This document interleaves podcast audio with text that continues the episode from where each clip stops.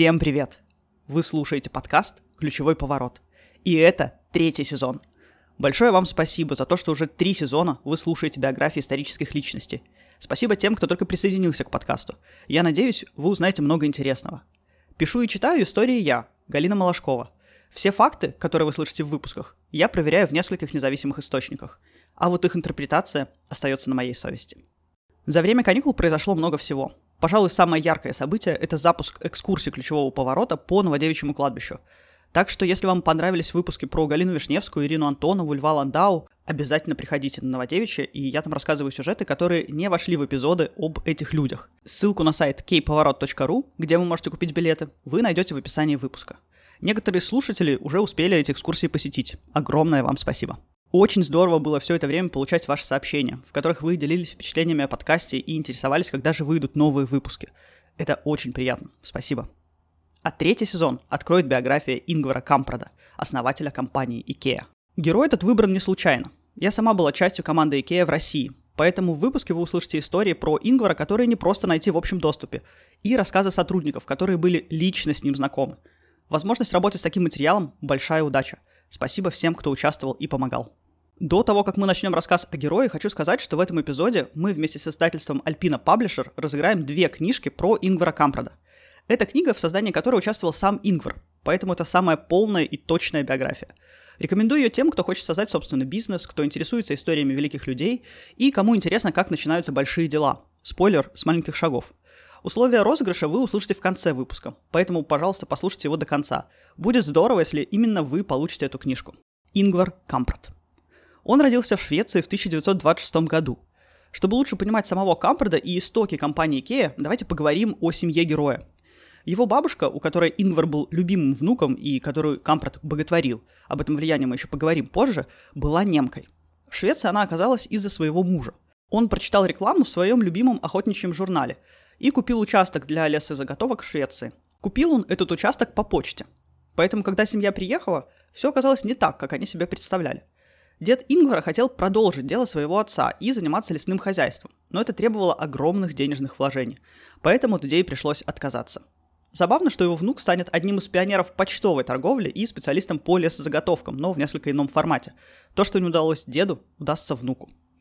Когда дед Ингвара столкнулся с непреодолимыми трудностями в виде отсутствия денег и отказа в судах, он сначала застрелил своих гончих, а потом застрелился сам. Его жена Фанни, как раз любимая бабушка Ингвара, стала управлять хозяйством. Ей не было и 30 лет. Прошло время. Фанни смогла уладить все финансовые дела и организовать ферму, которой она управляла. Старший из трех ее детей женился. Надо отметить, что по взаимной и большой любви. И в этом счастливом браке родился будущий основатель компании IKEA Ингвар Кампрт. Ключевой поворот в жизни Ингвара, на мой взгляд, произошел очень и очень рано. Это как раз тот случай, когда детские увлечения определили дальнейшую жизнь. Следующее событие считают той поворотной точкой, которая спустя несколько десятков лет сделала из Ингвара всемирно известного бизнесмена. Моя тетя помогла мне купить первую сотню коробков со спичками. После этого я продавал спички соседям. Я до сих пор помню то приятное ощущение, которое испытал, получив свою первую прибыль. В то время мне было не больше пяти лет. То есть Ингвар купил, скажем так, оптовую партию спичек и продавал их в местечке, где он родился, в розницу. При этом цену он установил ниже, чем в местном магазине – Поэтому соседи с удовольствием покупали спички у Ингвара, экономя деньги и не посещая магазин. Ингвар приносил спички сам. Кстати, первым покупателем всех товаров Ингвара была его бабушка. Она покупала товар у внука, чтобы придать ему смелости. Это вселяло в него уверенность, и он отправлялся предлагать товар соседям. После смерти Фанни, она умерла, когда Ингвару было 19, под ее кроватью нашли целую коробку с купленными у внука вещами. Такая увлеченность предпринимательством в юном возрасте говорит о склонностях ребенка. Но была еще одна причина, по которой Ингвар занялся торговлей. Он говорил, что бизнес – это во многом результат его лени, потому что на ферме нужно было много и тяжело работать. Когда он понял, что можно зарабатывать тем, что перепродаешь товары, этот способ заработка ему понравился больше. Интересное наблюдение. Ингвар увлекался торговлей мелочами. Он продавал их с небольшой маржой. И если посмотреть глобально, то бизнес Икея частично устроен по такой же схеме – я говорю про ту часть Икея, которую внутри мы называем market hall, то есть продажа небольших и недорогих товаров. Вспомните сами, когда вам удалось уйти из магазина без свечки, ролика для одежды или прочих вещей, которые вы вообще не собирались покупать. Ингвар очень цельная личность. Все, что интересовало его в детстве, он реализовал и во взрослой жизни, просто в других масштабах. После спичек маленький Ингвар занялся продажей рождественских открыток и настенных картинок. Еще он ловил рыбу, а потом разъезжал на велосипеде и продавал ее в округе. В 11 лет его главным делом была продажа семян. Это была первая крупная сделка, и он заработал достаточно денег, чтобы сменить старый велосипед на новую гоночную модель. Как вы понимаете, велосипед интересовал его не как развлечение, а как возможность быстрее и удобнее добираться до соседей, чтобы продавать им товары. То есть покупка этого велосипеда не что иное, как инвестиция – Обычно все же дети просят велосипед не для расширения бизнеса. Перекличка времен. Родственники Ингвара по маминой линии были известными торговцами. Дедушка владел самым крупным магазином в городе, где можно было купить все, включая динамит. Магазин этот достался дяде Ингвара. В 60-е годы дядя решил этот магазин закрыть. Ингвар выкупил здание и окружающие земли и на этом месте открыл гостиницу. Как интересно сплелись линии отца и матери Ингвара. Отец был из семьи, занимавшейся лесозаготовкой, а мать из семьи торговца – Ингвар же соединил два этих начала и стал торговцем мебелью. Как же это получилось? Когда Ингвару было 17 лет, он открыл компанию, название которой теперь известно во всем мире. Он был несовершеннолетним, и открыть бизнес было не так просто. Кроме того, по шведским законам у каждого ребенка был опекун вне семьи, которым обычно становился какой-нибудь уважаемый местный житель. Ингвар приехал к своему опекуну и попросил его разрешения на открытие фирмы. Так, на пропахшей ароматным кофе кухне опекуна Ингвара зародилась фирма Икея – Икея — это акроним, то есть слово, образованное из начальных звуков других слов. И — это Ингвар, К — это Кампрад, Е — это Эльмтарюд, ферма его семьи, а А — это Агуннарюд, это местечко недалеко от его дома, где находилась почта. Ингвар регулярно там бывал, потому что товары свои он доставлял именно этим способом. Кампрат считал, что для того, чтобы стать хорошим бизнесменом, нужно придумать, как доставлять товары от производителя к покупателю наиболее простым и дешевым способом. И решение у него родилось Почта. Небольшие товары можно было продавать именно так. Товар не становился дороже в несколько раз, как это происходило, как только товар попадал на магазинный прилавок. Ингвар стал учиться в коммерческой школе в Гетеборге. Эти годы он называет очень важными, потому что именно тогда он начал разбираться в бизнесе и серьезно увлекся дистрибуцией. Основным товаром, на продаже которого Ингвар строил свою фирму, в самом начале были авторучки. Я мог импортировать партии до 500 штук по очень низкой цене, для этого я разъезжал на поезде по разным городам на юге Швеции, заходил в табачные лавки в Эльмхульте, а также рассылал рекламу своего товара по почте. В 1946 году Кампрат был призван на военную службу. Полковник разрешил ему брать дополнительное увольнение по ночам, так что Ингвар смог арендовать небольшой офис с телефоном и вскоре получал больше почты, чем сам полковник. В 1948 году, Ингвару 22, он впервые стал заниматься рекламой мебели. Одним из первых предметов, которые он продавал, стало кресло «Руг» от одного из производителей – Ингвару было сложно запоминать артикульные номера. По некоторым данным, он был дислексиком. Поэтому он стал придумывать названия для товаров. И все эти непроизносимые названия по большей части скандинавские топонимы, но не только. Например, название кресла Страндмон, вы наверняка его помните, это одно из самых красивых и удобных кресел в Икее. Скорее всего, вы видели его в классической желтой расцветке. Ингвар сказал, что назвал его так, потому что это звучит романтично. А что это слово значит, он не знает. Коврик для ванны Альмтьерн назван так в честь озера в Швеции. Это легко запомнить, если представить, как выглядит коврик для ванны, ведь он действительно похож на озеро на полу. Или для ванных есть целая серия товаров «Годмаргон», так произносили в России, и это значит «доброе утро». Вполне логичное название для товаров в этой комнате. Так что в большинстве своем название – это не случайное сочетание звуков. Среди сотрудников IKEA пользуется популярностью игра в слова по названиям товаров и прочие развлечения, которые позволяют относительно быстро и легко выучить ассортимент – сам Кампрат говорил, что торговлей мебелью занялся только чтобы утереть нос конкурентам. У него это получилось. До 48 года, то есть в течение пяти лет с момента основания и до момента, когда Ингвар стал заниматься торговлей мебелью, в компании не было наемных сотрудников. Помогали ему родственники, как водится, бесплатно. Но когда торговля мебелью стала набирать обороты, Ингвар нанял несколько человек. Это не был огромный штат. В компании Ikea в 50 году, то есть через два года после его решения нанять персонал, работало 8 человек. В торговле мебелью он пользовался тем же принципом, что и в торговле авторучками. Он продавал товары без посредников, что позволяло значительно снизить их стоимость. К сожалению, это вскоре стало сказываться и на качестве продукции. К тому же, как мы помним, Ингвар торговал мебелью по почте. То есть он рассылал листок новости IKEA, в котором были товары, доступные для заказа. Покупатели не могли оценить качество вживую, и производители стали этим пользоваться, делая некачественные предметы мебели. Поэтому в 1953 году Ингвар организовал выставку мебели, чтобы все потенциальные покупатели могли самостоятельно рассмотреть товары и оценить их качество, и чтобы у производителей не было соблазна сделать товар хуже, чем тот, что показывали на выставке. К открытию был выпущен каталог. Здесь важно отметить, что каталог IKEA выходил с 1951 года. Вы можете найти брошюру 1950 года на сайте музея IKEA и полистать ее. В этой брошюре была отнюдь не только мебель, но и авторучки, галстуки и даже курительные трубки. Ингвар был заядлым курильщиком. Поэтому первым каталогом считается как раз вышедший в 51-м. Соответственно, 70-летие каталога IKEA мы праздновали в 2021 году. Немного подробностей о каталоге IKEA, так как его адаптация входила в мои обязанности. Во-первых, у него были огромные тиражи. Например, в 2017 году тираж каталога IKEA составил 203 миллиона экземпляров.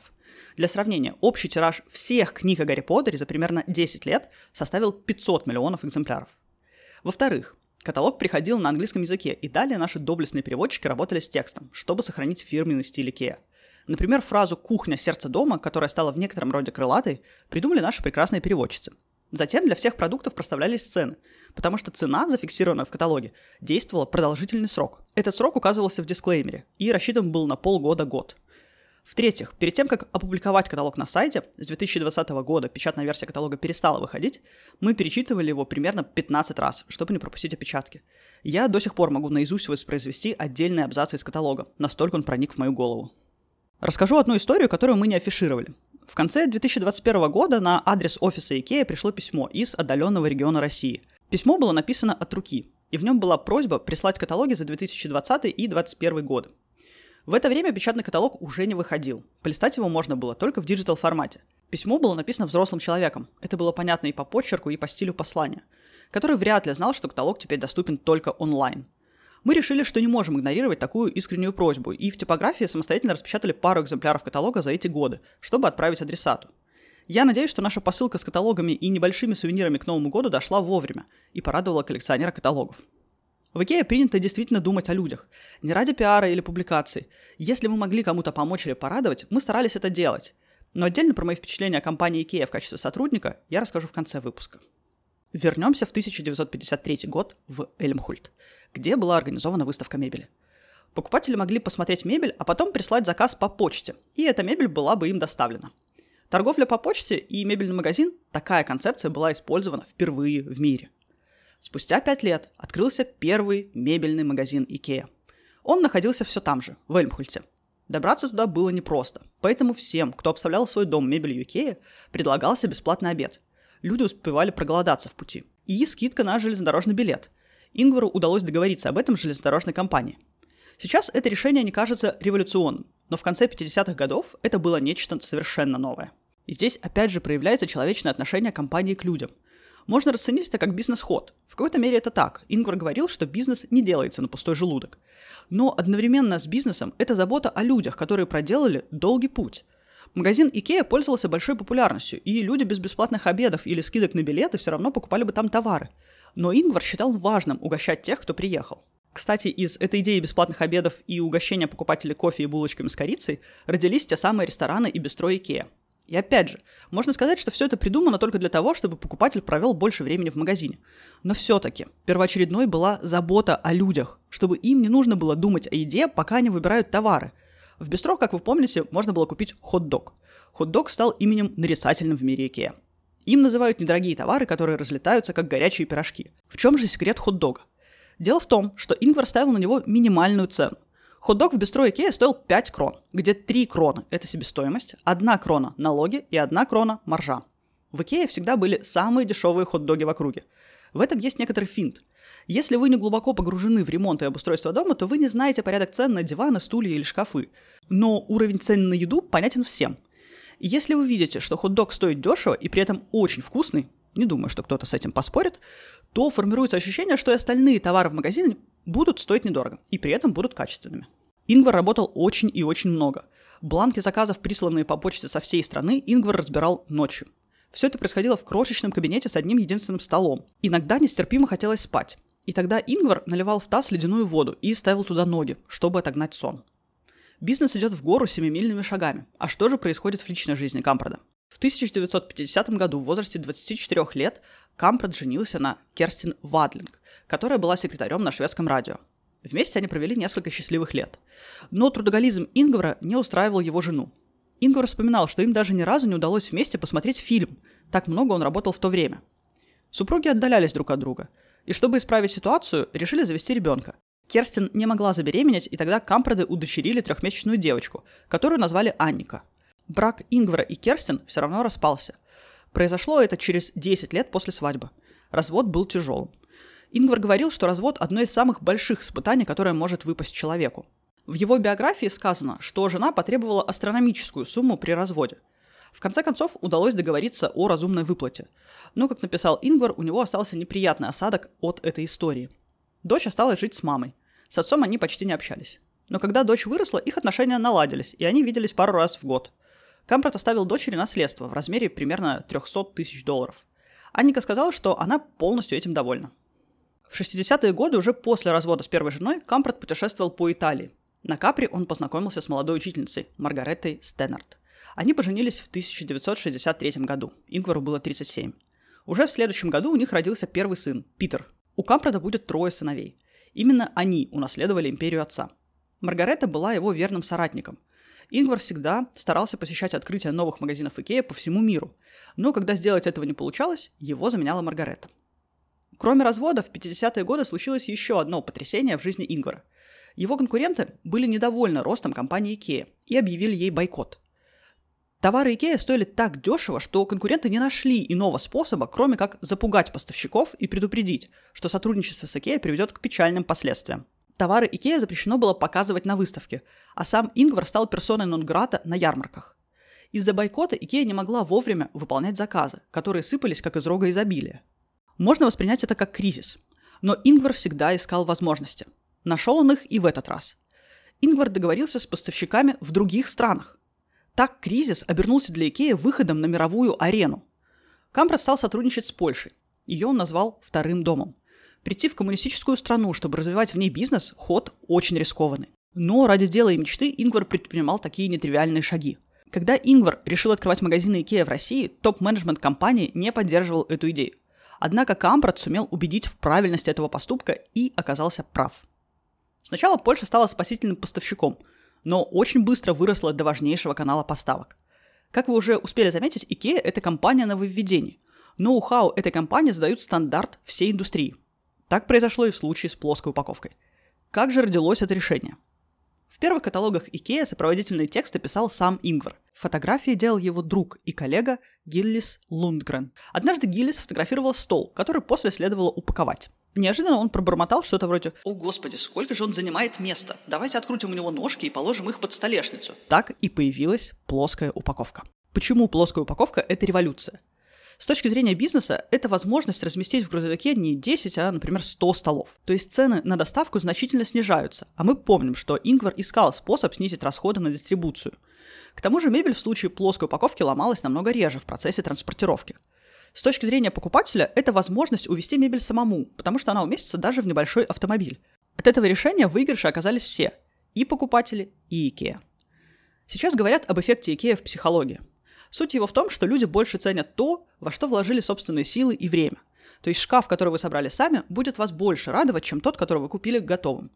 Эффект Икея появился как раз благодаря плоской упаковке. Но, как вы понимаете, из рассказанной выше истории он не закладывался изначально. Я замечала, что если что-то вы делаете правильно, то жизнь сама подает вам знаки в виде дополнительных смыслов или каких-то сигналов, о которых вы совсем не думали. Это лишь подтверждение того, что вы на правильном пути. Ингвар никогда не останавливался в стремлении снизить цены. Он торговался с поставщиками за каждое эре. Это одна сотая часть кроны. В недавнем ролике Икея было точно подмечено. Мебель Икея – это ужасная инвестиция, потому что сегодня она стоит дешевле. Например, кресло Poäng в 1972 году стоило дороже, чем оно стоит сейчас. И все это за счет оптимизации издержек, а не потери качества. Ингвар был не только талантливейшим торговцем, но и гениальным маркетологом. Я думаю, что основной секрет этого свойства скрывался как раз не в желании наживы, а в стремлении к тому, чтобы в магазине Икея людям было удобно и хорошо. Вспомните сами. Наверняка в студенческие времена вы заезжали в Икея побродить с друзьями по интерьерам, полежать на удобной кровати, поесть хот-догов. В магазине можно было вести себя как дома, и никто не делал замечаний, не старался заставить тебя что-либо купить. Это же сразу вызывает такое доверие и любовь к бренду, что до сих пор при упоминании Икея я вижу, как люди начинают улыбаться и погружаться в воспоминания. И у всех они разные, но очень теплые. А вспомните деревянные карандашики. Для удобства покупателей стойки с ними были по всему магазину Икея. Можно было взять карандаш, бланк и выписать те артикулы, которые вы планировали купить. Эти карандаши до сих пор в разных странах забирают с собой как сувениры. Каждый карандаш брендирован логотипом IKEA. То есть это масштабнейшая рекламная кампания, которая требует минимум бюджета только производства этих самых карандашей. Разве это не гениально? Несмотря на огромный успех компании IKEA, Ингвар говорил, что он совершил очень много ошибок в жизни. Сейчас вы услышите речь Ингвара. Он говорит по-шведски и называет себя парень фиаско. Этот фрагмент я вставляю, чтобы вы могли услышать, как разговаривал Ингвар. Fiaskopelle. Своей величайшей ошибкой Ингвар назвал то, что он посещал собрание неошведского движения, близкого к фашистскому. Возглавлял это движение Пер Энгдаль, возможное произношение Энгдал, большой интеллектуал и прекрасный оратор. До сих пор Ингвара осуждают за эти симпатии. Я бы хотела чуть подробнее остановиться на этой истории, чтобы кликбейтные заголовки не вводили больше никого в заблуждение. Во-первых, Ингвар признал свою ошибку. Во-вторых, он не стал сваливать вину на Пера Энгдала, но и своих приятельских отношений с ним не отрицал. То есть, несмотря на то, что именно дружба с Энгдалом стала причиной многолетних нападок на Ингвара, как от друга он от него не отказался, однако взгляды осудил. Я думаю, что это мужественный поступок, характеризующий Ингвара как хорошего и преданного товарища. Можно было во всем обвинить Энгдала и откреститься от него как от черного пятна в биографии. Ингвар этого не сделал. Он отверг взгляды Энгдала, но не друга Энгдала. В-третьих, Ингвару было около 16 лет, когда он заинтересовался неошведским движением. Ошибок юностью, думаю, не сбегал никто. В-четвертых, и это, думаю, самое важное. Бабушка Фанни, которую обожал Ингвар, была убежденной немкой. Она с детства учила внука немецкому языку. Когда судеты вновь отошли Германии, это был самый счастливый день в ее жизни. Она сама происходила из Судетской области – как вы помните, после Первой мировой войны Судетская область, большинство населения которой составляли немцы, отошла под контроль Чехословакии. В 1938 году эти территории были переданы нацистской Германии. Вот как раз возвращение этих земель и стало счастливым днем для Фанни. Она даже устроила праздник по этому поводу. Влияние бабушки на взгляды Ингвара, безусловно, было огромным. Так что эта страница его биографии пусть и неприятная, но вполне понятная и объяснимая юным возрастом и бабушкиным воспитанием. Еще одна слабость Ингвара, о которой периодически говорят – алкоголь. Когда Кампорт заключал сделки с польскими партнерами, ему часто приходилось выпивать. Думаю, все могут себе представить атмосферу заключения сделок в Восточной Европе, особенно в 20 веке, где отказ выпить рюмку мог быть воспринят как неуважение и недоверие. Ингвар пристрастился к алкоголю и страдал от этого. Врач посоветовал ему придерживаться определенных правил, чтобы зависимость не перешла в пагубную стадию. Поэтому Ингвар смог справиться с этим. Однако признавал, что был близок к тому, чтобы его назвали алкоголиком. Поговорим и о бережливости Ингвара, которая стала притчей во языцах.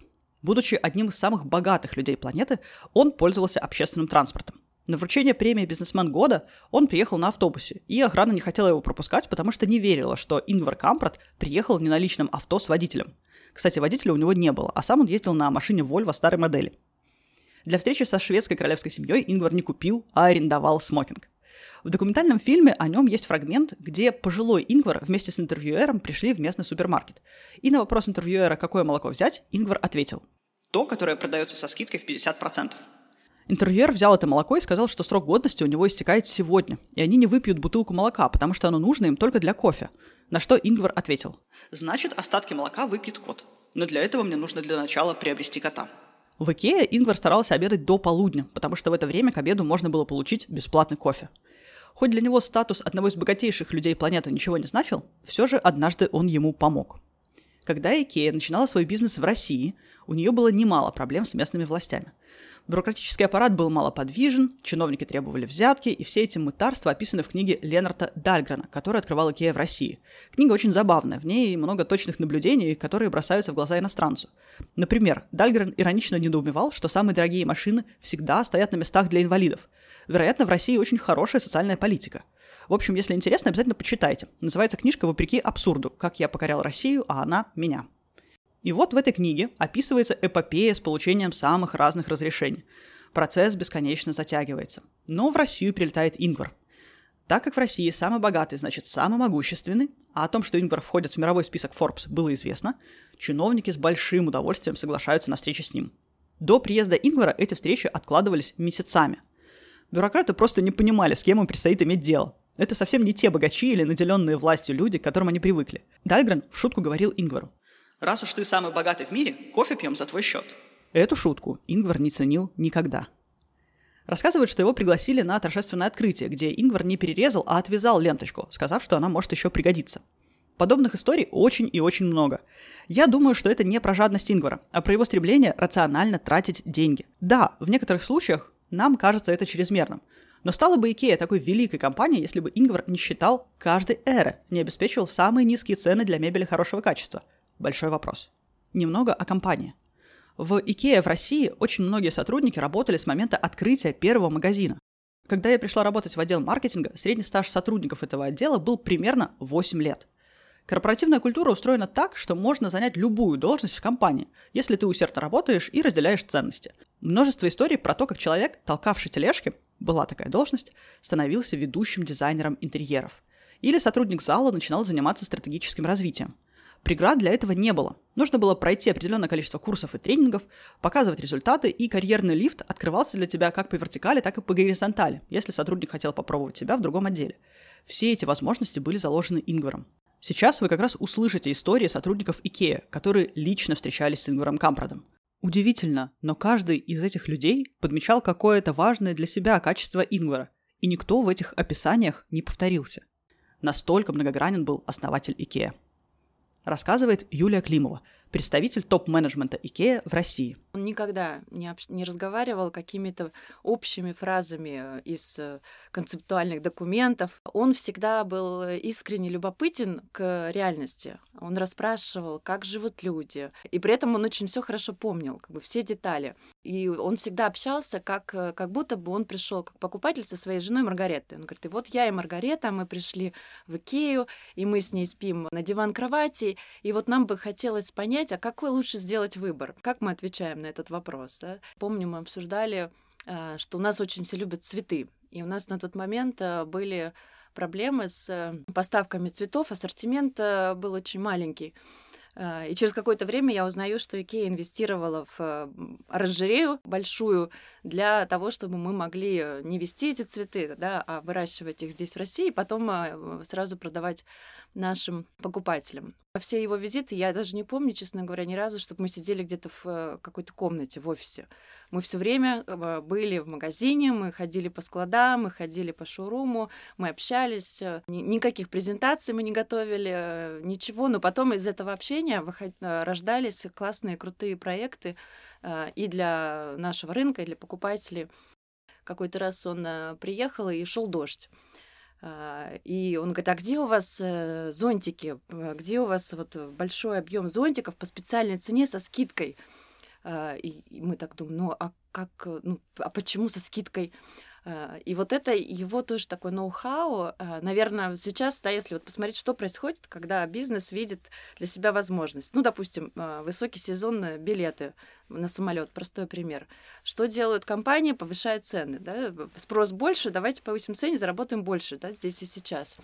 И вот у Ингвара подход был совершенно другой. Он всегда максимально стремился встретиться со всеми. И это было не только, это были не только магазины, это были наши поставщики. Он ездил и в Сибирь, и по всей стране. Он ездил на предприятия, встречался с э, командами предприятий, владельцами, обсуждал, э, какие мы можем найти общие возможности не, не только что они могут нам дать, да, но и что мы как компания можем сделать для, для них, да, для того, чтобы выстроить э, долгосрочные отношения. И я всегда поражалась, э, насколько много у него энергии. Даже я видела, что в его э, компании были, естественно, там люди, которые приезжали с ними, намного моложе его, они часто выглядели уже изможденными, уставшими, вот, а Ингвар на их, на их фоне выглядел просто нереально энергичным, молодым, его глаза горели всегда. Очень, кстати, очень было у него такое твердое рукопожатие действительно человека полного энергии. Ну, ну, я так думаю, наверное, что он ее получал действительно от взаимодействия с людьми. Вот такой пример яркого лидера у меня остался от Ингвара. Рассказывает Юлия Белова, сотрудник отдела маркетинга. А, и это не миф, что а, Ингвар лично упаковывал покупки для людей, которые стояли в очереди. И вещь, которая меня, и не только меня, страшно удивила, что был последний покупатель, у которого были огромные тележки с мебелью, э, с какими-то товарами более мелкими. И он вот уже подходит к кассе, последние минуты работы магазина, и тут Ингвар смотрит на него, поздравляет его и говорит, что все это достается ему бесплатно. И нужно было просто видеть лица этих людей, всех сотрудников этого человека, там какие-то крики, радость. И я помню, я сама тоже стояла ошарашенная, потому что вот этот вот очень в то время уже пожилой человек, э, только что э, проделавший такую, в принципе, ну, для него, мне кажется, уже не самую простую работу физически, и продержавшийся такое долгое время в течение дня, скажем честно, потому что он с раннего утра был с нами, чуть ли не с 7 утра, там, мы ездили куда-то и были в магазине, и там с кем-то встречались, работали. И вот он так радостно все это выдержал. Это было очень здорово, мне очень сильно запомнилось. И последний момент, о котором хотела рассказать, это то, с какой внимательностью он относился ко всему. И, честно говоря, возможно, даже этого люди не ожидали. Но вот он мог пройти по магазину, это уже, наверное, тоже стало легендой, и задать вопрос, например, там, а почему вот тут бы как бы не повесить вот этот ковер? Или, ну вот он какие-то предложения по ходу мог вносить. И в результате ребята просто зная, что это как бы сразу призыв к действию, наверное, надо это обязательно сделать, в дальнейшем удивлялись, что это были какие-то колоссальные продажи этого ковра. Это, это был, ну, правда, это может быть на уровне какой-то сказки сейчас звучит, но это правда было так. То есть вот он чувствовал эти вещи абсолютно вот как-то своим нутром. Рассказывает Михаил Синягин, директор одного из магазинов Икеа. С Ингваром мы встречались пару раз – Первый раз э, я его увидел у нас в магазине Икея Химки. Это был год, э, по-моему, 2008 где-то так. Он э, приехал к нам, он делал такой тур по России, приехал в том числе к нам. И он всегда встречая, ну, встречался со всеми, пожимал руки, обнимался. Такой был прям действительно очень каждый раз классный эмоциональный момент. И как правило, он э, собирал людей вокруг себя и им что-то рассказывал, там, что-то вещал. И в этот раз было то же самое. Э, мы все пришли, ну, кто был в тот момент из сотрудников, пришли в ресторан Икея Химки, и он э, увидел то, что действительно много людей, на тот момент там человек 800, наверное, работал там, в магазине, все собрались, и он увидел, что людей действительно очень много, и решил, что нужно как-то взять э, площадку повыше, чтобы все его видели и слышали. И он, э, а уже, в принципе, таком преклонном, э, уже тогда возрасте в целом, он, недолго думая, залезает на стол – вот, на стол, на один стол в, рестор... в ресторане, и э, при этом в какой-то момент стол начинает шататься. И Ингвар реально чуть оттуда не падает. К нему, естественно, в этот момент подбежало несколько человек, пытаясь его практически поймать. Но он, несмотря на то, что дедушка устоял и э, вообще бровью, что называется, не повел, и толкнул, естественно, свою там, э, как всегда, там, потрясающую речь. Самое важное в культуре Икея для меня была возможность ошибаться. Ошибки воспринимались как часть процесса, после которого ты становился умнее и сильнее. Это немного похоже на космическую промышленность, которая невозможна без неудачных запусков. Опять же, вспомним, что Ингвар называл себя парень фиаско. В биографии Кампрада описана история, когда Икея решила открыть очередной магазин в Германии. Искали город на Рейне, где должны были построить новый магазин. Выбор пал на Кобленц. Магазин открыли, и комиссия поехала посмотреть, как все работает. Они были немало удивлены, когда в Коблинце магазина не обнаружилось. Связались с ответственным за строительство, который сказал «Кобленц? Разве это был не Констанс?» То есть магазин Икея был по ошибке открыт в другом городе. И хотя история комична, надо сказать, что все к лучшему в этом лучшем из миров. Магазин в Констанце показывал хорошие результаты. Что еще меня удивило в ходе чтения биографии Ингвара? Его человечность. В документальном фильме о нем есть сцена, где Ингвар заезжает в супермаркет. Напомню, что это один из богатейших людей планеты, и он заезжает в обычный супермаркет. И спрашивает у продавца, кого родила его жена, мальчика или девочку. На что продавец, смеясь, отвечает, что они ждут пополнения в семье на днях. Ингвар в истинном смысле этого слова любил людей. Он интересовался их делами, помнил то, что они рассказали, и у него была феноменальная память. Рассказывает Роберт Газарян, директор одного из магазинов Икеа.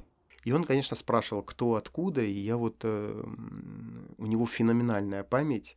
Вот, когда я представился, что я директор магазина Ikea Ростов-на-Дону, а он был там физически, когда после того, как магазин открылся, вот, он говорил, да-да-да, помню, мы ездили к определенному поставщику, были такие-то, такие-то сложности и так далее, то есть он не просто вспомнил там магазин, он вспомнил, что там было в его возрасте, так это давно было, и это было круто, конечно, слышать от него, что вот конкретно в данном, э, в данном магазине в, в Ростове-на-Дону вот у него такие ассоциации и так далее. Вот. И с каждым, с кем он вот э, по ходу вот за столом разговаривал, он вспоминал что-то. То есть э, настолько человек был вовлечен в это, настолько у него был вот этот passion, вот такая страсть, это было, конечно, безумно.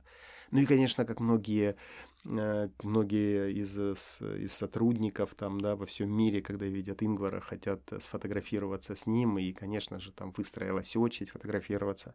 Нужно отдать должное, он никогда никому не отказывал. И вот возвращаясь к феноменальной памяти, я с ним сфотографировался. И потом э, мой коллега говорит, давай вместе сфотографируемся. Я просто еще не фотографировался с ним. Мы подошли к нему сфотографироваться, несмотря на то, что там прошло куча людей, э, мы становимся, он с одной стороны, я с другой стороны. Ингвар шутку смотрит на меня, говорит, опять ты? Еще один случай, показывающий человечность Ингвара. В Икее есть традиция. Все гости, включая руководство самого высокого уровня, в день открытия магазина какое-то время работают на кассах, помогая первым покупателям упаковывать товар рассказывает Юлия Климова, представитель топ-менеджмента Икея в России. Как только закончилась церемония, он э, э, пошел по магазину и э, участвовал в тех простых таких активностях с покупателями, как то раздавал желтые сумки, помогал упаковывать на кассах. Э, у нас э, в тот день было очень много посетителей, очереди начинались. С утра уже люди занимали очередь. Вот. И э, Ингвар, это, наверное, на тот момент для нас было вообще огромное открытие, что человек, занимает такую должность в компании, идет, общается с людьми, общается с сотрудниками, работает на кассах и участвует во всех тех базовых процессах, которые происходили в магазине. Кстати, с этой традицией связана веселая история. В Икее ходила эта байка про один из российских магазинов, но я до конца не верила в нее, пока не прочитала в книге Дальгрена. Мне рассказывали, как женщина, стоящая в очереди, глядя на Ингвара, напутствовала своего сына. «Смотри, не будешь делать уроки, станешь вот как этот дедушка на старости лет упаковывать покупки для других людей». За 75 лет компания IKEA из маленькой фирмы в отдаленном уголке Швеции превратилась во флагмана индустрии и бренд, который знают все.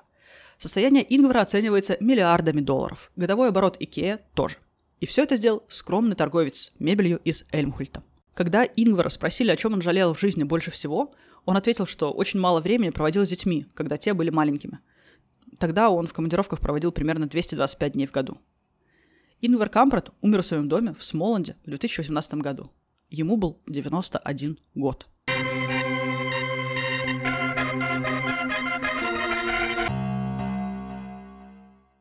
Думаю, что после прослушивания этого эпизода, когда вы будете выключать ночник, собирать друзей за обеденным столом, укладывать малыша в кроватку или украшать дом к праздникам, так или иначе вы будете вспоминать дедушку Ингвара.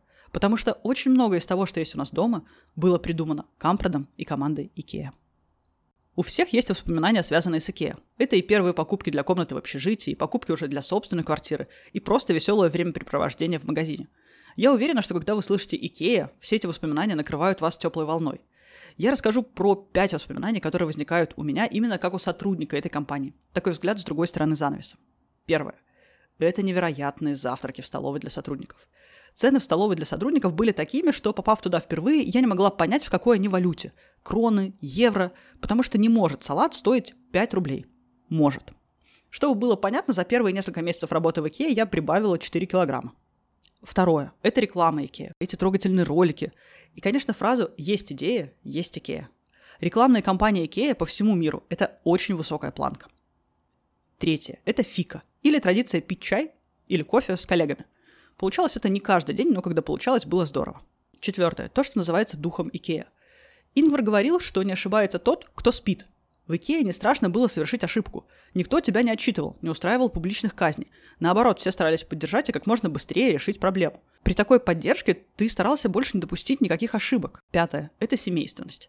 Лояльные покупатели Икея были членами клуба Икея Family. Думаю, у многих, кто слушает этот подкаст, до сих пор есть пластиковая оранжевая карточка – в компаниях часто говорят о семейственности, о том, что коллектив — это семья, и такой тезис стал уже мемом. В Икее семейственность выражалась в отношениях между людьми. Вряд ли вы будете выгонять из дома ребенка, если он принес двойку. И ребенок вряд ли будет радоваться, если мама или папа вернулись с работы расстроенными. Вот так было в Икее. Сама корпорация удивительно устроена. Когда вся Европа вышла из локдауна, каждый, каждый сотрудник IKEA получил три дополнительных выходных и карточку с небольшой суммой для покупок приятных мелочей в IKEA. Это письмо называлось «Ты в порядке?». Когда я его прочла, у меня выступили слезы на глазах. Потому что я такого вообще не ожидала. Я думала, что сейчас нужно будет наращивать продажи, ведь не секрет, что у всех компаний есть цель, что будет уплотнение рабочего графика. А вместо этого каждого сотрудника просто спросили, в порядке ли он. Вот в этом вся IKEA.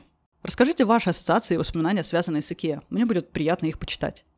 А теперь, как и обещала, условия конкурса, в котором можно выиграть книжку об Ингваре от издательства Альпина Паблишер. Для этого нужно сделать три простых шага. Шаг 1. Подписаться на издательство Альпина Паблишер во Вконтакте или Инстаграме. Ссылки вы можете найти в описании выпуска. В каждой из соцсетей будет разыграна одна книжка. Если вы хотите увеличить свои шансы на победу, подписывайтесь и во Вконтакте, и в Инстаграме. Шаг 2.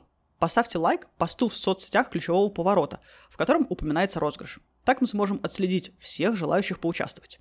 Шаг 3. Ждать объявления победителей 6 октября. Имена победителей будут опубликованы в аккаунтах ключевого поворота в Инстаграме и во Вконтакте.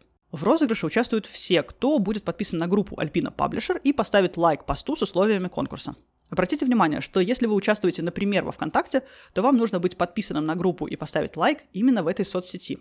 Если в Инстаграме, то два шага, соответственно, нужно выполнить там. Еще раз напомню, что шансы на победу можно увеличить, выполнив два шага, подписка плюс лайк поста с розыгрышем, в каждой из указанных социальных сетей. Большое спасибо вам за то, что вы прослушали этот выпуск. Подписывайтесь на подкаст «Ключевой поворот» на всех платформах, где вы его слушаете. Apple подкасты, Яндекс.Музыка, Castbox, Soundstream и любых других. Я буду благодарна, если вы оставите отзыв или поделитесь выпуском в социальных сетях. Это позволит другим людям узнать о подкасте. Еще раз вам большое спасибо и до встречи через две недели.